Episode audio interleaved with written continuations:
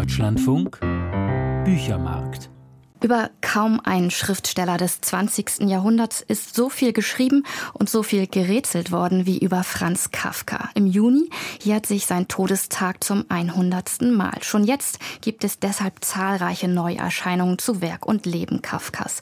Einige aktuelle Bände haben wir gestern im Büchermarkt vorgestellt.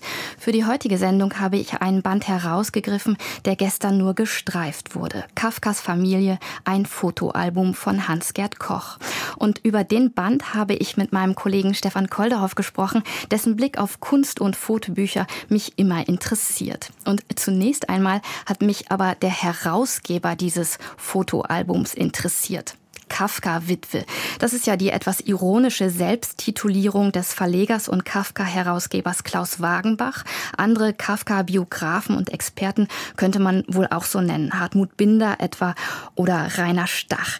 Wie steht es denn jetzt um Hans-Gerd Koch? Ist der auch eine dieser Kafka-Witwen? Ja, ich glaube, da würde er widersprechen, weil er doch Wert darauf legen würde, auch sowas wie eine wissenschaftliche Distanz zum Objekt seiner Begierde zu haben. Aber ein Objekt der Begierde ist es ganz sicher. Hans-Gerd Koch ist einer der Mitherausgeber und auch der Redakteure der kritischen Werkausgabe, die an der Bergischen Universität Wuppertal entstanden ist, in ganz, ganz vielen Bänden. Das heißt, er ist Literaturwissenschaftler, er ist Professor und er ist einer derjenigen, die tatsächlich für verschiedene Bände dieser Ausgabe mit den Originalhandschriften gearbeitet haben, also entziffert haben und geguckt haben, was hat er wirklich geschrieben, wo gibt es zum Teil in ganz dünnen Bleistift Ergänzungen, noch Korrekturen am Text und so weiter. Also er ist eigentlich mit dafür verantwortlich, dass wir Kafka heute so lesen können, wie Kafka damals geschrieben hat. Kafkas Familie, ein Fotoalbum heißt der Band, den Hans-Gerd mhm. Koch nun zusammengestellt hat. Und wie ein Album, jedenfalls was das Format angeht, sieht dieser Band ja auch erst einmal aus. Was findet man denn nun darin? Fotografien, die zum einen natürlich Franz Kafka selbst zeigen, zum anderen aber eben auch seine Familie. Also das beginnt bei den Großeltern, geht über die Eltern weiter, geht zu den Schwestern, die ganz, ganz wichtig für ihn gewesen sind, bis hin zu einem sehr schönen Kapitel, das heißt Ausflüge und Sommerfrischen. Und da gehört dann leider eben auch das Sanatorium dazu. Kafka musste ja öfter hin. Er war irgendwann an Tuberkulose erkrankt und ist vor 100 Jahren ja auch an dieser schrecklichen Krankheit dann gestorben. Also ein, ein breiter Fächer von Bildern, die Kafka selbst auch vom kleinen Kind bis kurz vor seinem Tod zeigen aber eben auch das Umfeld, in dem er überhaupt Schriftsteller werden konnte, denn das war er ja nicht. Er war ja Angestellter der Arbeiterunfallversicherung in Prag. Er hat abends geschrieben, das war nie sein Hauptberuf, das war immer seine große Leidenschaft. Und das alles, das ist mir klar geworden, als ich vor allen Dingen die Texte zu den Bildern auch gelesen habe, wäre nicht möglich gewesen, wenn er nicht immer den Rückhalt seiner Familie gehabt hätte. Mhm. Wie ist Hans-Gerd Koch an sein Material gekommen? Wo lag das?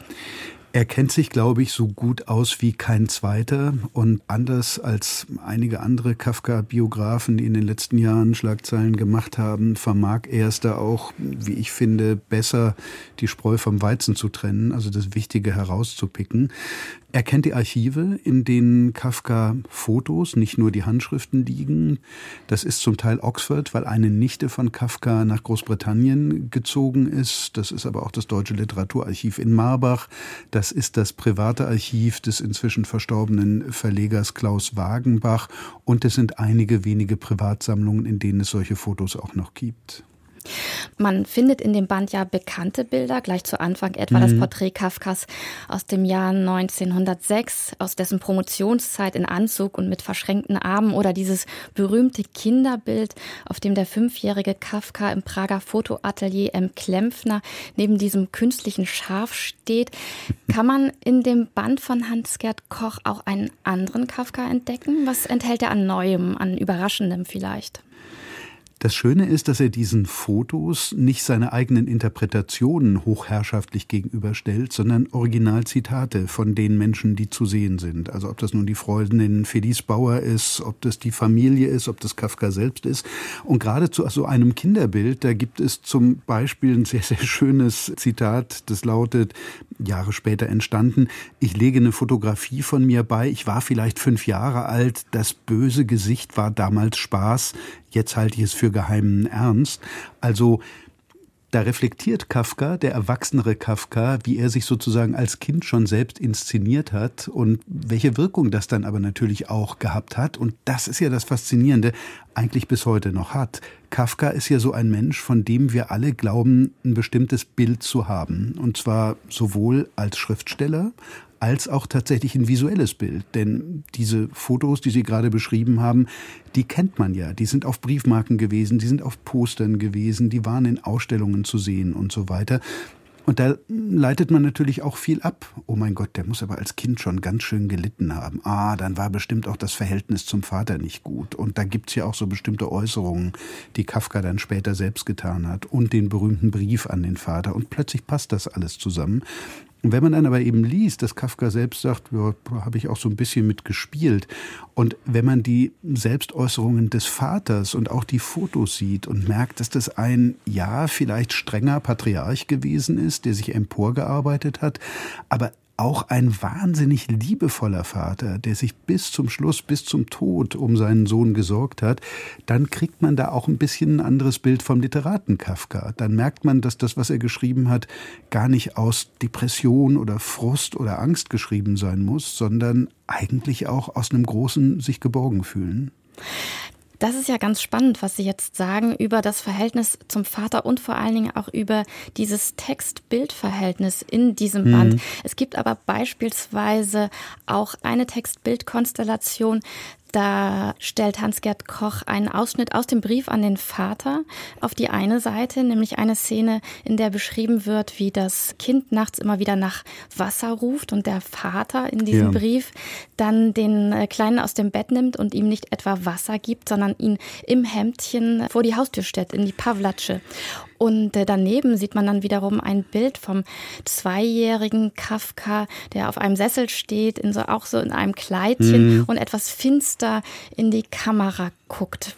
Das ist doch dann eher wieder eine, ja, eine Verschränkung von Leben und Werk Kafkas, die also Hans-Gerd Koch da vornimmt, oder? Natürlich gibt es solche Momente. Und natürlich äh, ist es wichtig zu wissen, dass er einen Onkel hatte, der tatsächlich auch Landarzt war und äh, dass es verschiedene biografische Dinge gibt, die eine Rolle gespielt haben.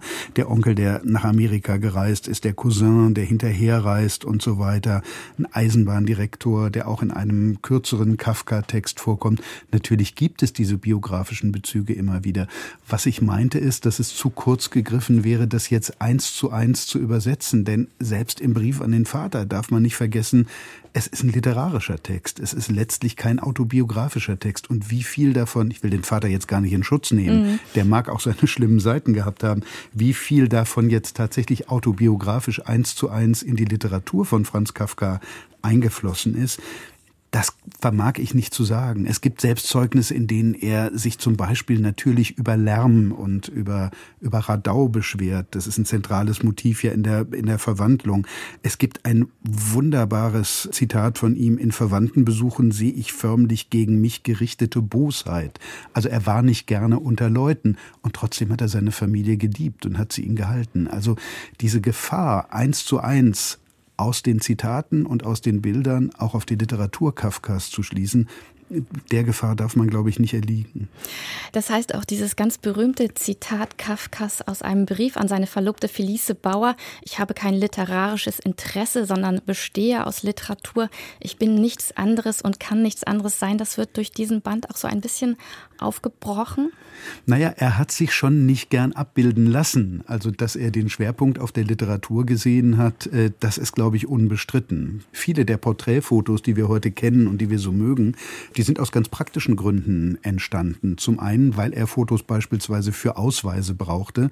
Ein ganz berühmtes, eigentlich das letzte Porträtfoto, ist ein Automatenfoto aus dem Kaufhaus Wertheim. Das heißt, da, da gab es so einen Fünferstreifen und er brauchte möglicherweise in Berlin für einen Bibliotheksausweis oder sonst irgendwas brauchte er ein Foto und dann ist er halt notgedrungen in so einen Automaten gegangen. Das war keine Selbstdarstellung, das war kein künstlerisches Produkt.